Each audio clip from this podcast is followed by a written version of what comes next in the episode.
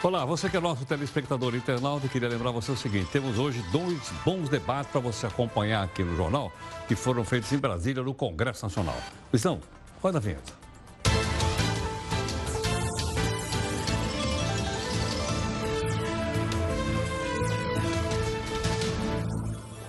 Bom, como você sabe, nós temos um anti-herói aqui no jornal, é o Faísca, é o anti-herói do jornal da Record News. E eu gostaria de mostrar para você que ele está aqui com o presidente da SEDAI, lá no Rio de Janeiro.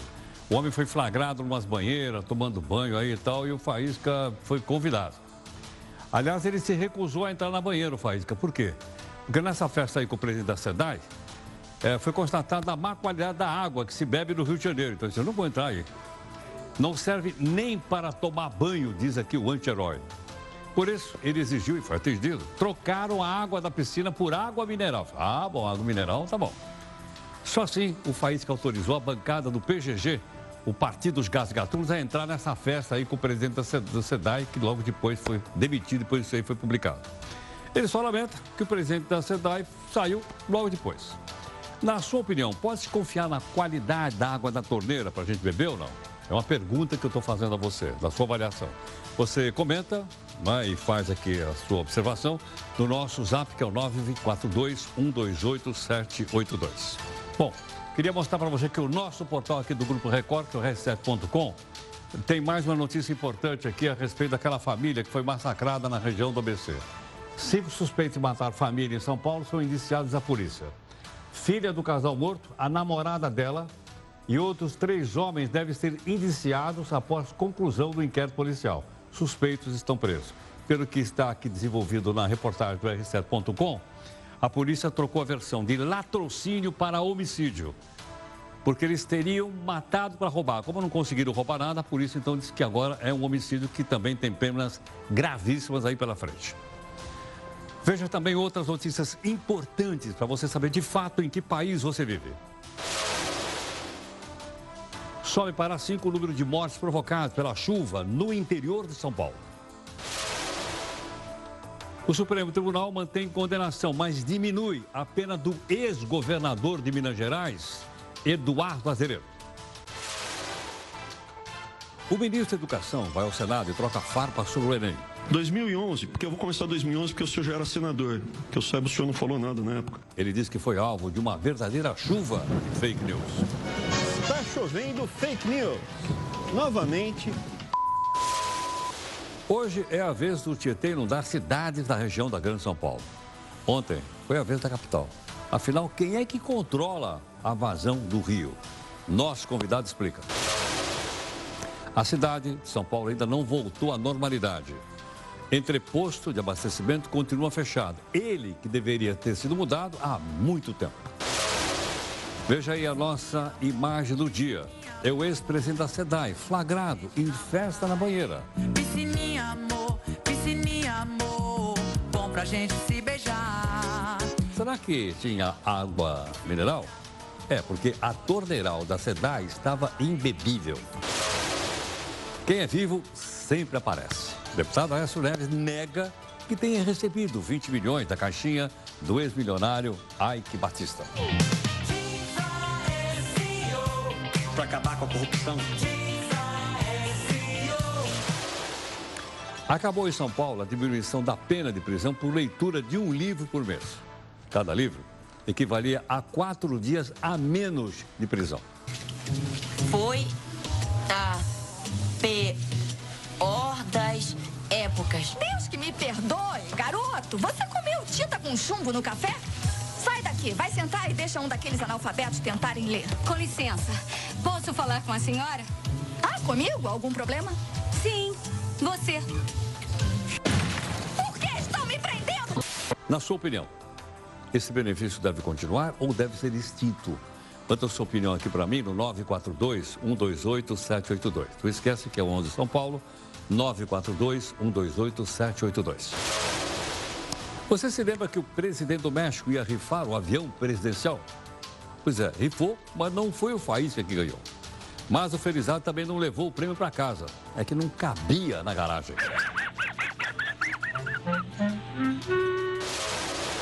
Deputado que pagou empregada doméstica com o dinheiro da Câmara Vira réu, está sendo processado. A gaveta do Jornal da Record News. Onde é que está parado lá no Congresso? A volta da prisão após a condenação em segunda instância. O governo quer vender 300 mil terrenos de marinha. Mas o que é um terreno de marinha? Quem é que pode comprar? Você pode construir uma casa ou um prédio na areia da praia? Nosso convidado explica. A Apple foi multada em 120 milhões de reais por não avisar o consumidor que as atualizações deixam os iPhones mais lentos. E aí você tem que comprar um outro. Perigo, perigo. Nós vamos mostrar a nova tabela de contribuição do INSS que passa a vigorar. Uber disponibiliza gravação de conversa entre passageiro e motorista durante corrida. É para a sua segurança. Você está aqui na multiplataforma, você que é nosso telespectador e internauta. Através delas você pode participar, cobrar, uh, criticar, enfim. Cobrar da gente, busca de isenção e busca de interesse público.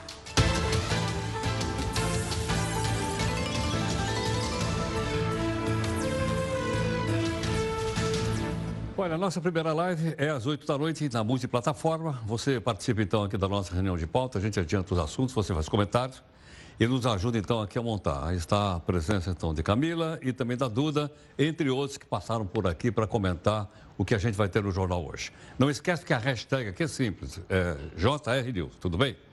Bom, hoje nós temos então aqui mais um desafio para você é, conosco, para você e para nós todos. Esse desafio é assinado por nada mais, nada menos, um prêmio Nobel de Literatura. Olha o nome dele aqui, ó, José Saramago. Ele diz assim, olha, é preciso sair da ilha para ver a ilha. Nós não nos vemos se não sairmos de nós. Vou repetir. É preciso sair da ilha para ver a ilha, senão você não vê. Pois ele diz, não nos vemos se não sairmos de nós, diz aqui o mestre Saramago. Isso aqui realmente é uma frase é, muito bacana dele. Bom, Hoje, a CPMI da Fake News ouviu um cidadão chamado Hans River. Ele é funcionário de uma empresa chamada Yakals, que é listada como uma das empresas que fizeram disparo em massa de aplicativo de mensagem das eleições de 2018. Ele é acusado, de um lado, de fazer fake news, do outro lado, de ter, de ter feito fake news. Bom, ocorre que logo na abertura já teve confusão. Por quê? Porque deputados queriam que a sessão fosse aberta e outros queriam que fosse fechado. Eu não entendo. Os deputados, em vez de deixar. Não, não. Houve uma, uma discussão bate-boca lá. Dá uma olhada. Quando eu fui cumprimentado pelo Gabeira que está aqui sentado aqui, ele me chamou de favelado. Entendeu? Mentira. Você, você me chamou. Mentira. Eu tenho cara do quê? Só porque eu sou negro? Você mentiu. Eu menti? Peraí, peraí. Eu menti que eu. Que eu não, eu, eu tô mentindo? Me chamou de periférico. Agora, agora o negócio é o seguinte. Essa é a esquerda. E outra coisa, outra Você coisa. mentiu duas outra vezes. Coisa, outra coisa. Outra coisa. Isso não é abuso, não. Porque eu falei no pé do ouvido dele que eu fiz a campanha política dele, ele tá atacado. Pô, ele não deixou barato, hein? Já o deputado Felipe Barros, que estava lá na comissão, falou dessa denúncia, denunciou. Olha o que aconteceu. Nesse pouco tempo em que a comissão está aberta, uma denúncia gravíssima de um parlamentar praticando um ato de racismo contra o nosso depoente.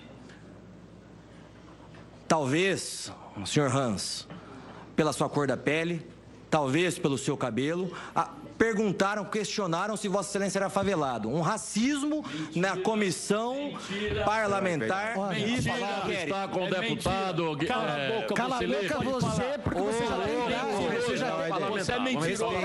Respeita. A palavra. Bom, não foram só os deputados que perderam a cabeça, como uma CPMI é mista, tem senador também.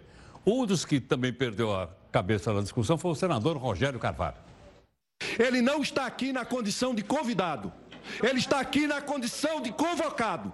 E, por favor, respeite os parlamentares e esta casa. O senhor não tem o direito a falar agora. Então vocês me Você não tem o direito de falar agora. Você não tem o direito de falar agora. Você respeite o parlamento. Estão intimidando o depoente. Presidente, está intimidando o depoente. Que absurdo. É verdade. O PT está com muito medo. Se não houver Se não houver respeito, eu vou pedir que o senhor decrete a prisão dele imediatamente. Imediatamente. Uau! O depoimento estava sendo depondo ali na mesa que você viu, o Hans. Ele foi convocado, inclusive, pelo deputado Rui Falcão do PT. Mas parece o que ele disse, não era exatamente isso que os deputados queriam ouvir. Dá uma olhada. Aí parando para se analisar, eu até peço desculpas para um ou outro aí que, que não, não, não, tem nada a ver e tudo mais, mas só que a, a Iacos ela tinha uma, um, uma forte ligação com o PT e o PT fazia um, um baita pagamento para a Iacos. E aí? Ele disse que fez para o PT também? Bom, o PT, representado pelo deputado Rui Falcão, defendeu, obviamente, o partido dele. Primeiro, presidente, senhora relatora, eu quero desmentir cabalmente que o PT tenha contratado, a campanha do Lula tenha contratado a Iacos nesse período, inclusive, que o depoente mencionou. Quero desmentir cabalmente e que ele diga quem contratou, quando contratou, porque é fato inverídico. Bom, e aí? O Hans tinha ou não tinha resposta para essa indagação? Vamos ver?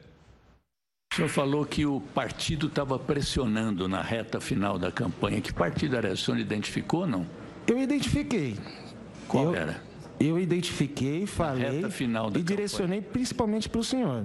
Para mim? É, então assim, tipo, o, o, o partido, o partido que curiosamente, curiosamente, que até depois eu fui, fui ver direito que essa jornalista também é do PT. Quem me chamou para vir para cá é do PT, entendeu? E todo mundo vem me fazer a pergunta, a pergunta mais incômoda. Você fez a campanha política do Dori e do Bolsonaro e eu não peguei a campanha dos dois. É. Tanto que eu sentava. Mas a M4, não, o senhor trabalhava não. com a M4? Agora, agora deixa eu responder. Tanto que eu até chegava e conversava com todo mundo com, com, o pessoal que trabalhava comigo, o pessoal do bar, que eu parava no bar para comer, para beber, falava, pô, mas caramba, né? A gente está fazendo campanha de todo mundo. Bolsonaro não rolou aqui pra gente. É o único que não fazia, né? A gente tava achando estranho que o cara não tava fazendo. Não, não você me desculpa aqui, mas a gente tava achando estranho que ele não tava fazendo campanha. E o Dória também não estava fazendo campanha, mas tinha gente do partido dele que estava fazendo campanha. E aí? Então, essa foi apenas uma parte da CPMA. Outras pessoas serão chamadas e vamos ver se a coisa fica tão animada como essa aí. Bom, a Justiça aqui de São Paulo acabou com a diminuição da pena de prisão por leitura de livro. Cada livro lido dava quatro dias de menos de prisão. Logicamente que uma coisa como essa não é para ser resolvida eh, estadualmente, sim é uma lei federal. Mas, de qualquer forma, é um benefício. Ele deve continuar ou não? Você comenta isso agora na nossa primeira live aqui no jornal. Vamos lá? Bom, como você percebe, essa terça-feira foi bastante quente no Congresso Nacional. Agora, há pouquinho, mostrei para você aqui o bate-boca na CPMI da fake news. Um lado, outro lado, etc. Mas teve outra situação também bastante curiosa no Senado. O ministro da Educação, Abraham Weintraub, foi convidado no Senado para falar sobre os erros do Enem. Ok ou não? Bom, ele fez uma explanação, defendeu lá o que ele achou que deveria ser defendido e a gente vai acompanhar aqui. Vamos lá. Nível de percepção do candidato, então, no primeiro dia teve esses probleminhas, mas a partir daí, se vocês notarem, foi muito próximo do 100%. Vossa Excelência disse, reiterou, inclusive aqui, que este Enem foi o melhor de todos os tempos. Fazendo uma retrospectiva dos Enems anteriores, o último que teve algum tipo de falha foi o de 2012. Salvo melhor juízo, o senhor mesmo assim apontou. É importante aqui a gente atualizar os dados. O número de redações corrigidas, pedido recorreção com erros neste Enem, foi de 5.974 provas. No Enem de 2012 foi de 129. 129. Ou seja, Vossa Excelência aponta que pouco menos de 1% nesse. O de 2012, que em tese teria, onde teve o último erro, foi 0,002%. 57 vezes menor do que este Enem. Bom, logicamente o ministro vai entrar. Respondeu ao senador Rodolfo e aproveitou até para fazer uma provocação. Dá uma olhada. Problemas passados, vamos lá, só alguns. 2011, porque eu vou começar 2011 porque o senhor já era senador, que eu saiba o senhor não falou nada na época. 14 questões repetidas e anuladas para estudantes do colégio. Presidente, questão de ordem. O convidado tem que se comportar com urbanidade para com as senhoras senadoras e senadores. Concordo. Mas eu me comportei mal, senador. Agredir senador membro dessa casa não é adequado, senhor presidente. O que, que eu falei de mal? Mas eu não falei nada. Não pode se referir, tá bom, então não vou referir a ele.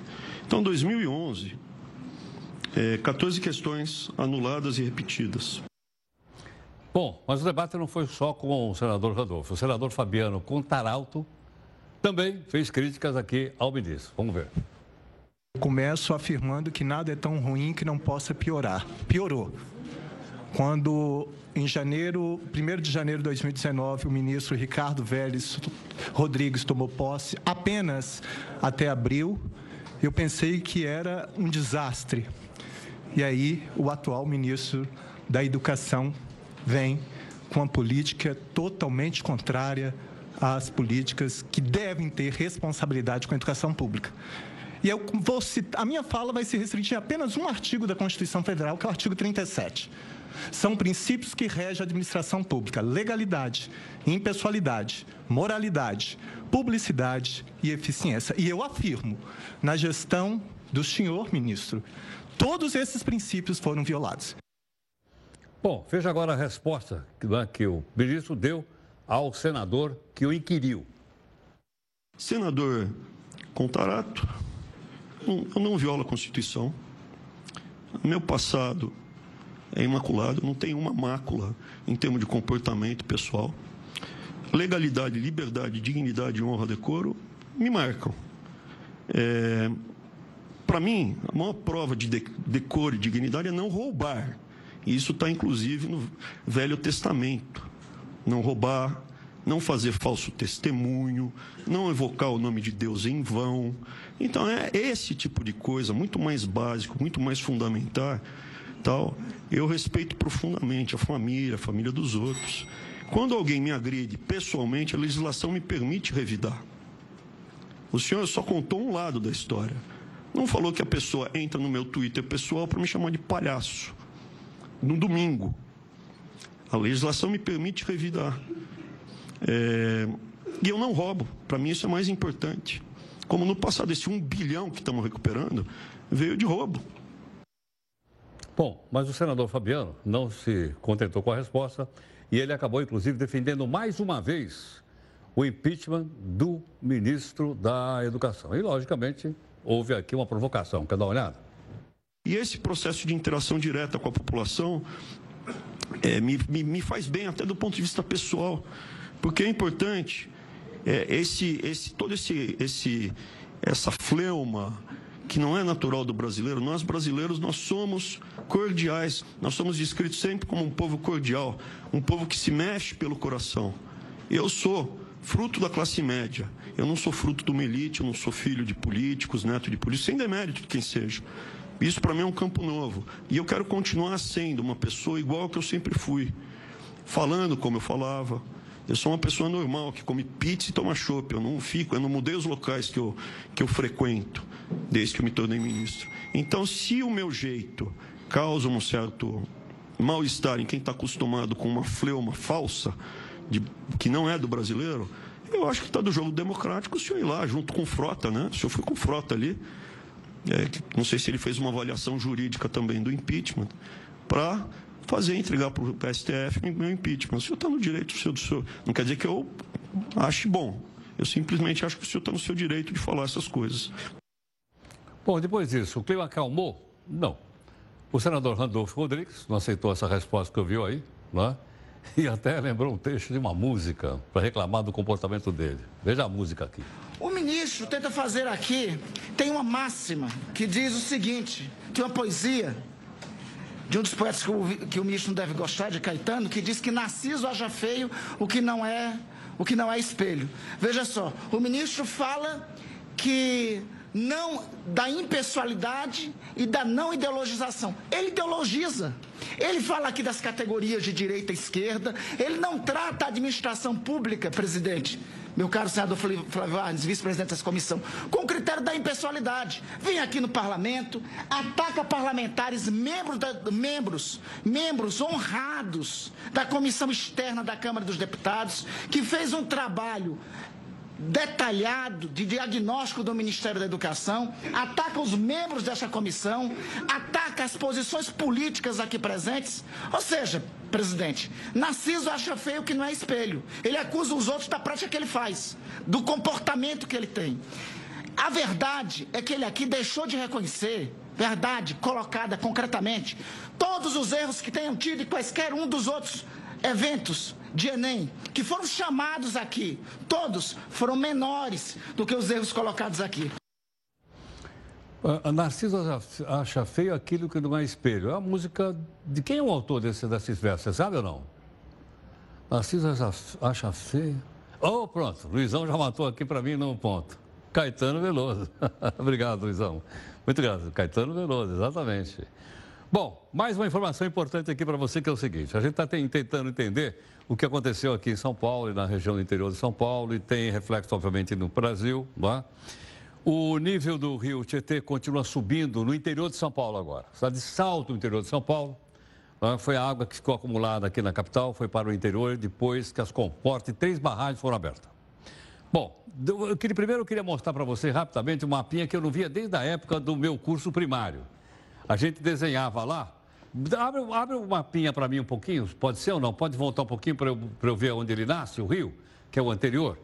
Eu, onde ele nasce, eu sei, está aqui, ó, Salesópolis, é não é?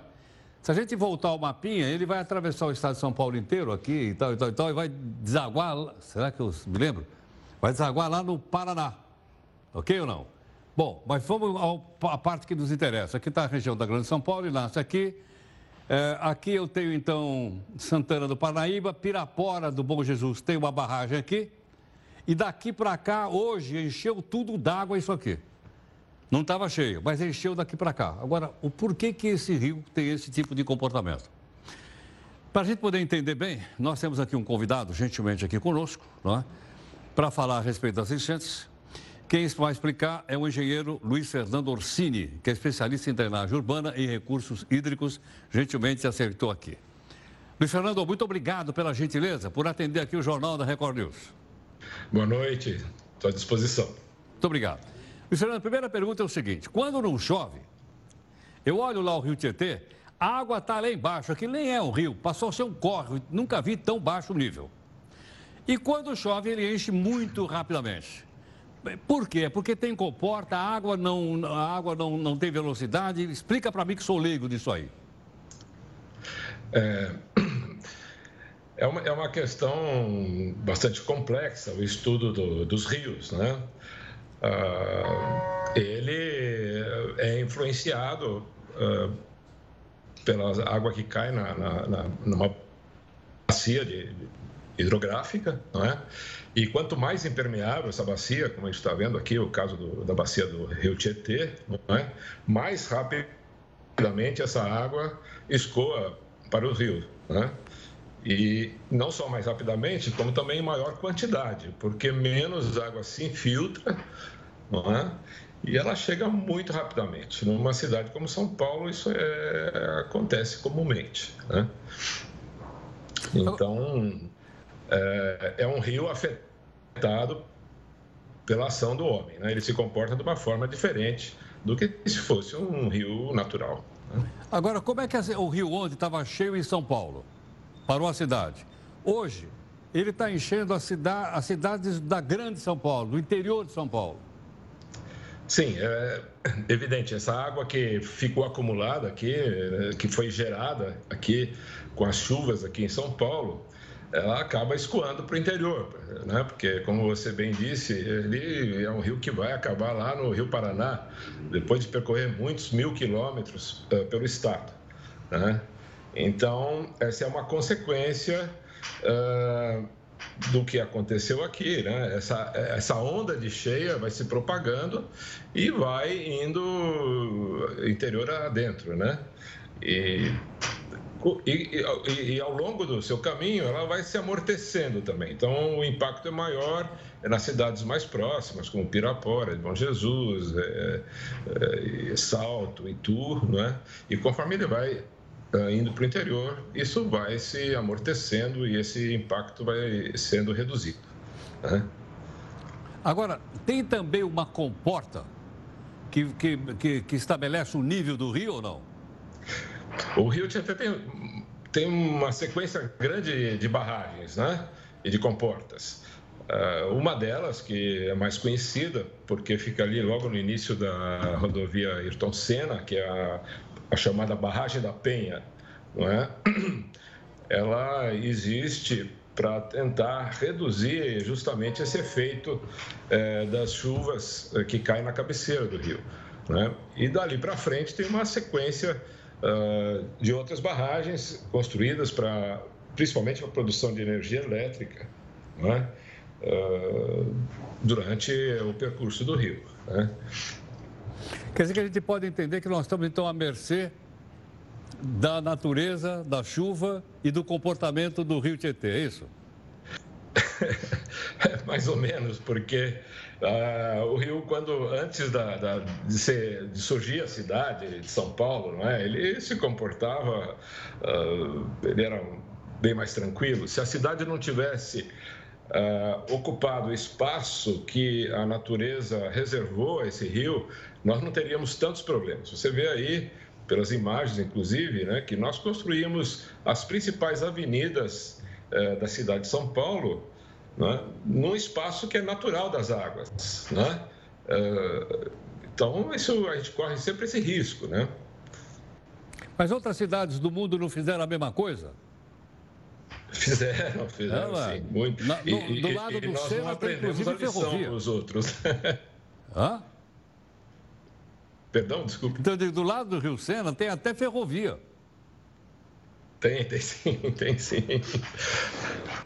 O Rio Sena também inunda, né? Talvez não com essa frequência que nós temos aqui, né?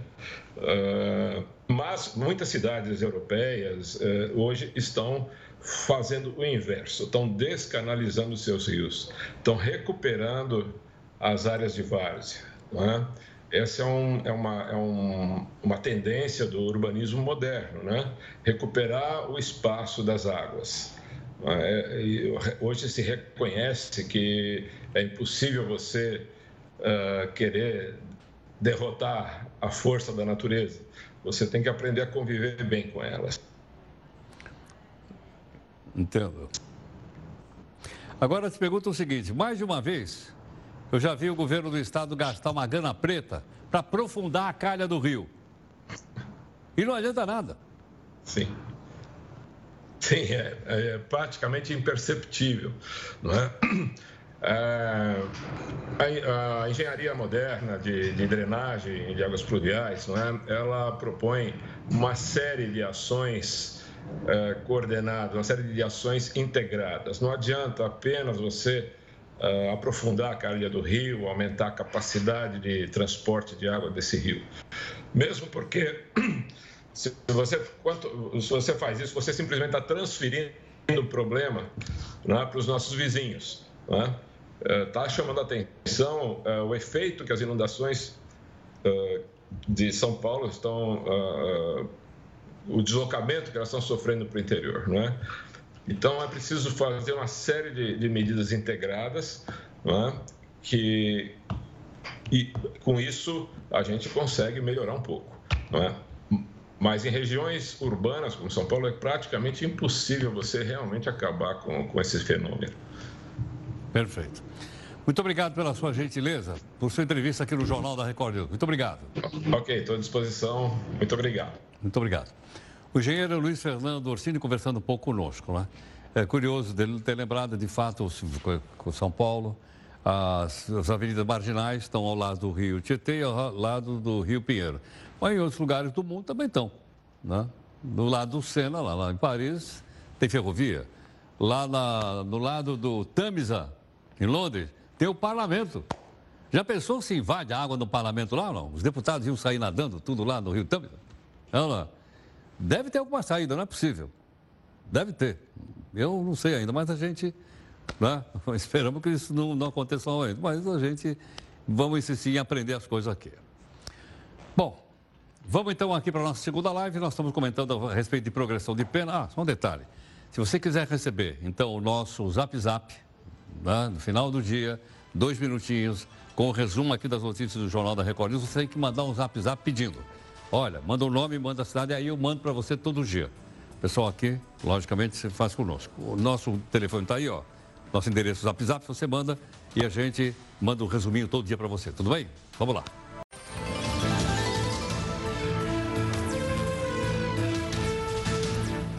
Bom, você está opinando também aqui, ler livros e fazer cursos pode reduzir penas ou diminuir a pena de presidiários no país. Muitos políticos que estão no Chile Dró se aproveitam, inclusive, do benefício. Mas quais são os critérios, né? como é que são os critérios para reduzir o número de dias preso? Você vai entender aqui no texto da Jéssica Veloso. A diminuição das penas por fazer cursos, ler livros e prestar provas para a faculdade não é uma prática muito antiga. Em 2013, o Conselho Nacional de Justiça autorizou juízes a diminuir as penas dos presidiários que escrevam sobre os livros que leem. Cada livro lido reduz a condenação em quatro dias. Mas existem regras. O detento só pode ler um livro a cada 30 dias. E depois eles precisam apresentar uma resenha crítica do livro e a redução da pena só vale depois que o texto for aprovado. Logo que a decisão foi definida pela Justiça, já teve preso que recorreu à alternativa, inclusive os políticos. Sérgio Cabral é um deles. A defesa do ex-governador do Rio de Janeiro pediu que a pena dele fosse reduzida em 234 dias. Isso porque ele realizou três cursos à distância e também foi aprovado no Enem, o Exame Nacional do Ensino Médio. Cabral aproveitou o tempo dele na cadeia para praticar aulas de jardinagem e paisagismo, o que iria render a ele 20 dias a menos na prisão. Fez curso de agropecuária, menos 37 dias, e de espanhol, que reduziria 28 dias da pena. Os advogados também pediram que fossem descontados 16 dias referentes à leitura de quatro livros: O Futuro da Humanidade, Hamlet, O Alienista e O Exército de um Homem Só. Mas aí a justiça interviu. Ao invés de reduzir a pena em 234 dias, quase oito meses, concederam apenas 12 dias de redução tempo equivalente à leitura de três livros. Isso porque ele só apresentou três resenhas. A lei de execução penal também prevê uma redução de um dia de pena a cada 12 horas de estudo. Só é permitido que o preso estude quatro horas por dia. Mas a defesa de Cabral apresentou apenas os certificados com o tempo total dos cursos, sem um controle de carga horária diária. Em relação ao Enem, o pedido foi negado porque Cabral já fez faculdade. Daí a dúvida. Será que a medida de redução é justa para todos os presidiários brasileiros? Existem outros exemplos. O ex-senador Luiz Estevão, por exemplo, foi o primeiro detento a conseguir usar a leitura para diminuir a pena. Eduardo Cunha também conseguiu reduzir a condenação em oito meses com cursos à distância, resenhas de livros e trabalho dentro da penitenciária. Olha, dos quatro livros que disseram aí que o Cabral leu, só conheço um que é o Alienista. Todo mundo conhece, pô. É um livro do Machado de Assis, mas é um livro pequenininho. Bom, em Roraima, a situação entre brasileiros e venezuelanos está bastante complicada e nós pedimos aqui para o nosso companheiro atualizar isso para a gente, que é o nosso companheiro, o Raniel Souza. Raniel, é com você, Raniel. Olá, muito boa noite, Heródoto. Boa noite a todos que nos acompanham nesse momento. Olha, Heródoto, o clima na fronteira do Brasil com a Venezuela permanece tenso desde o último final de semana, onde manifestantes fecharam a principal rodovia do estado, a BR-174, e entraram em confronto com a Polícia Rodoviária Federal. O estopim desta manifestação foi um caso de estupro, onde uma estudante menor de idade foi violentada por um venezuelano. Hoje, o comércio local permanece fechado e a promessa de novas manifestações está no ar. Amanhã, o vice-presidente da República, Hamilton Mourão, estará visitando o estado e a expectativa é que a comitiva se dirigirá até o município de Pacaraima para tentar achar uma solução para esse impasse. De Boa Vista, Roraima, Raniel Souza. Muito obrigado. Junto com o vice Mourão vai também o ministro da Justiça, o Sérgio Moro. Os dois vão estar lá amanhã. O governo de São Paulo apresentou uma proposta de reforma da Previdência para os servidores do Estado. E, logicamente, está tendo debate, polêmica, etc, etc. Nós vamos querer entender um pouco dos dois lados. E hoje, quem está aqui gentilmente conosco é o deputado estadual Reni Ozi Cuqui, que, aliás, é o relator da proposta. Deputado, muito obrigado aqui por atender o Jornal da Record News. Oi, Heródoto. Prazer estar aqui com você de novo. Deputado, quais são os pontos principais da reforma que está sendo proposta pelo Poder Executivo? Olha, na verdade, a reforma da Previdência ela é deficitária, ou seja, é, o Estado, ela custa muito para o Estado de São Paulo. E seguindo a mesma linha do que aconteceu no plano nacional, foi um ano inteiro de discussões sobre a questão da reforma da Previdência, que ela serve para aliviar as contas públicas. Só para a gente ter uma ideia do que acontece no estado de São Paulo. É, o governo tem um orçamento do Estado de por volta de mais de 200 bilhões de reais. A reforma da Previdência, ela custa 34 bilhões de reais. E aí, quando a gente olha todo o gasto que o Estado de São Paulo tem com educação, 33 bilhões de reais. Quando a gente olha para o gasto inteiro em saúde, 24 bilhões de reais. Quando a gente olha para o gasto na segurança, 11 bilhões de reais. Ou seja, as três áreas mais críticas e básicas que a sociedade está esperando, os serviços públicos, que é saúde, segurança e educação, se gasta menos com ela do que com a reforma da Previdência, ou com a reforma, quer dizer, com a Previdência, por isso que a gente tem que fazer uma reforma. Então, é, é uma questão fundamental mexer nesses números para que sobre mais dinheiro para investir nessas áreas. O rombo da Previdência é de 22 bilhões de, de reais. Desses é, 34 bilhões de reais, 22 é, é dinheiro que tem que vir do Estado, que o Estado está colocando. Essas três áreas, né, segurança, saúde e educação, aí falando de investimento, quanto que é investido pelo Estado, são 2 bilhões, ou seja, são, é, muitas vezes mais se gasta dinheiro com a Previdência para uma população muito menor, porque quantos funcionários públicos nós temos hoje aposentados no estado de São Paulo? E esse é um detalhe importante, talvez que nem todo mundo saiba. A reforma da Previdência nos estados, ela é, ela é feita, ou ela se fala, sobre os funcionários públicos dos estados. Não é para a população em geral, mas só aqueles que são os funcionários do estado. Nós temos hoje 550 mil funcionários aposentados e 650 na ativa mais ou menos. Então, é, está se gastando mais dinheiro com 550 mil pessoas. Não estamos desmerecendo o trabalho dessas pessoas, apenas é uma questão básica matemática de equilíbrio. Então, o Estado de São Paulo gasta mais dinheiro com 550 mil é, servidores aposentados do que com 45 milhões de pessoas que esperam um mínimo de segurança, saúde e educação. Ou seja, com esses números e com esses dados, fica evidente e óbvio que nós precisamos fazer uma reforma. E a reforma segue a, linha da reforma federal, de uma discussão que o Brasil passou o ano inteiro falando sobre isso. E o primeiro ponto de, da, da, reforma aqui é a mudança da idade. Por quê? Porque a população brasileira está é, tá vivendo mais, então não faz sentido ela se aposentar tão cedo. Então, essas mudanças, elas, elas estão é, têm que ser feitas. Então, esse é o primeiro ponto. Como que a reforma foi proposta aqui no estado de São Paulo?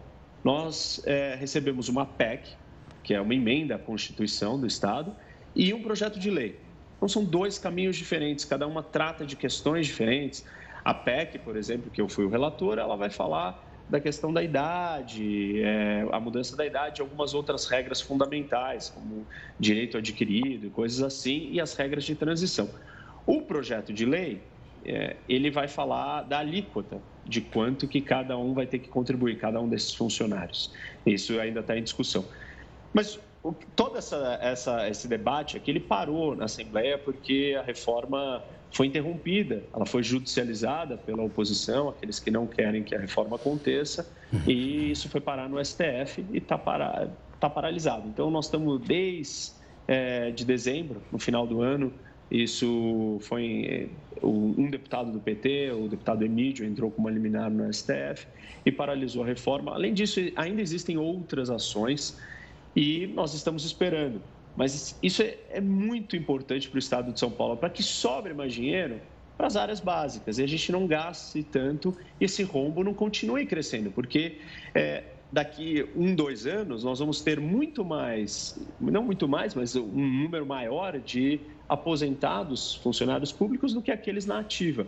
E aí uh, os gastos vão aumentar cada vez mais e estamos deixando de investir naquilo que é essencial para o Estado. Tá certo. Deputado, obrigado aqui pela, pela explicação. Muito grato. Obrigado, Heródoto. Até a próxima. Muito obrigado. Está aí o deputado estadual, né? Reni Ozicoquier, eh, dizendo por que, que precisa fazer a reforma da Previdência do Estado de São Paulo, só para funcionário público do Estado. Mas e o outro lado? O outro lado, você vai ver aqui também. Amanhã a gente vai colocar o presidente da Associação dos Funcionários, né? para contar o outro lado, e aí depois você forma sua própria opinião a respeito desse tema. Os números que ele deu são números realmente interessantes. Vamos ver o que, que o outro lado tem a dizer. Do jornal, a gente procura sempre né, para você avaliar. Tudo bem? Vamos então para a nossa próxima live.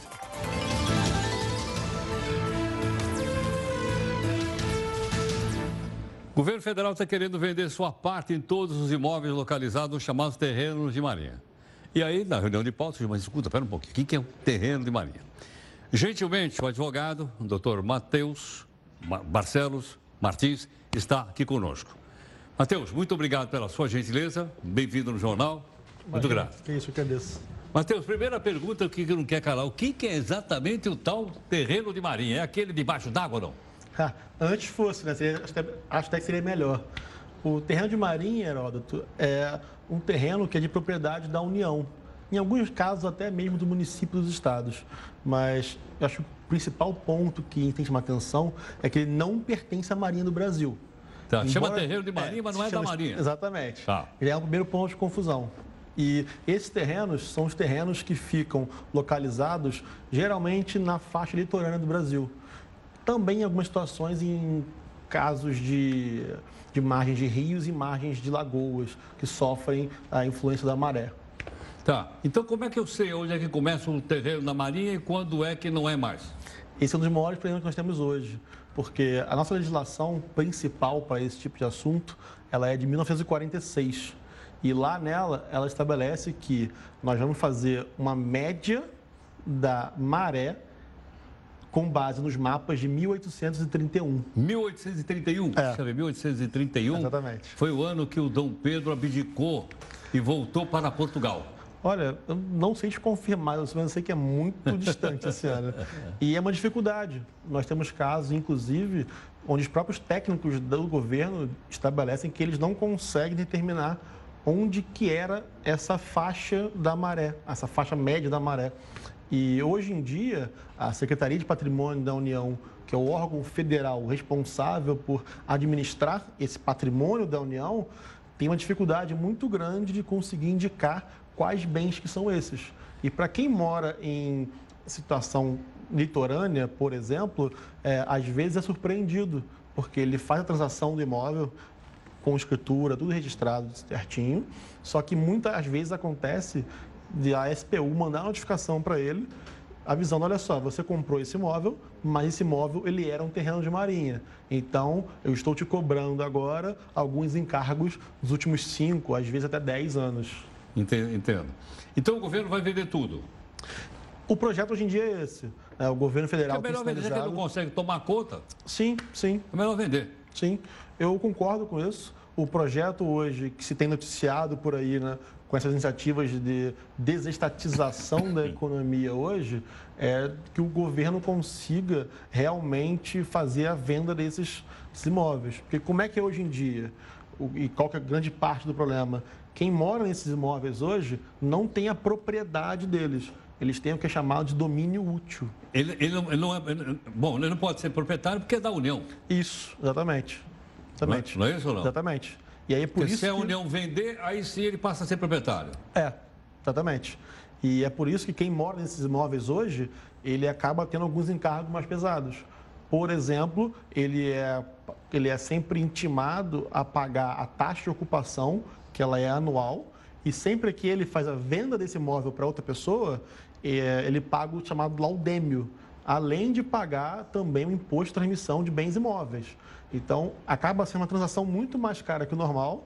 Geralmente é um imóvel que tem uma dificuldade maior de ser vendido no mercado. Claro. Porque qualquer comprador vai ter Agora, ali. Um... Se eu vender o registro de imóveis, aceita ou não?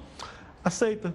Aceita? Ah, é? Ele aceita, até porque muitas vezes não está registrado no registro de imóveis que é um terreno, Terreno de marinha. desse, exatamente. Estou entendendo. Estou entendendo. Porque senão fica quase que uma invasão, né?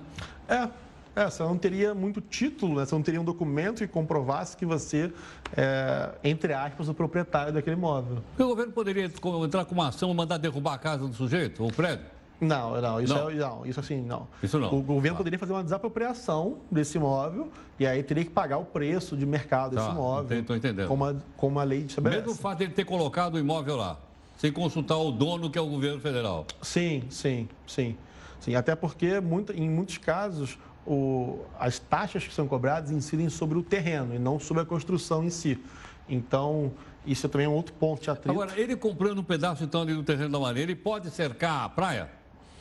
Não, cercar a praia não. E aí, independente de ser terreno de marinha, não. A gente não pode impedir o acesso à praia. A não ser que, de alguma maneira, ele tenha conseguido comprar do Não, governo a federal praia não isso. pode ser fechada. Não, não. Não posso colocar uma cerca até a água ali, não. Não, não, não, não pode.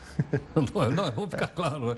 Sim, sim. É, né? Porque alguns condomínios disfarçam isso e tal e coisa. né? É, tem condomínio que faz isso, mas é, geralmente eles deixam um acesso público à praia, algo assim. É, às vezes até fecha a praia, mas deixa assim uma portinha aberta e aí fala Porque que não não, pode. tá acesso ao público.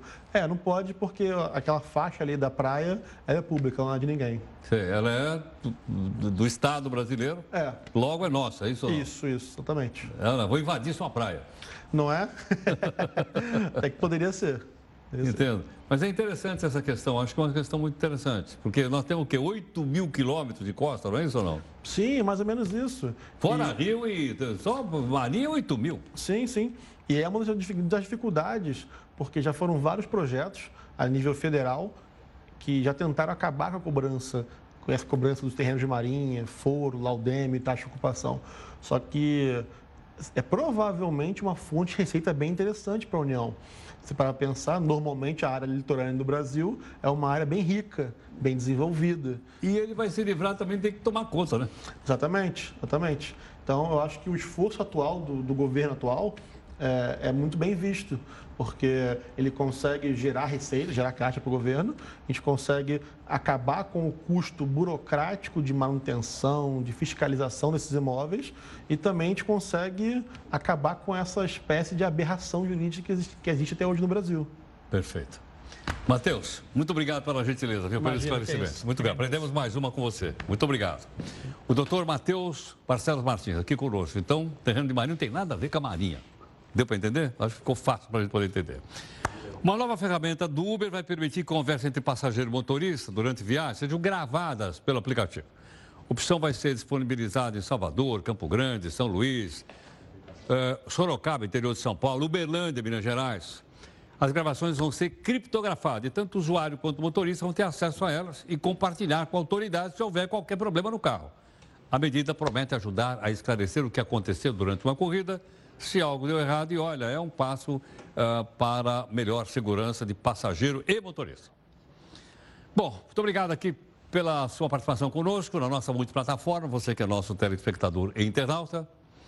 Em nome da nossa equipe de tech jornalistas, nosso encerramento é com essas fotos de uma campanha do Abrigo Municipal de Sorocaba.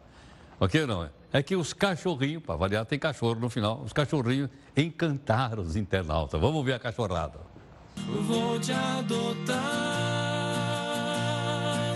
com o mesmo carinho que um dia você vai me dar.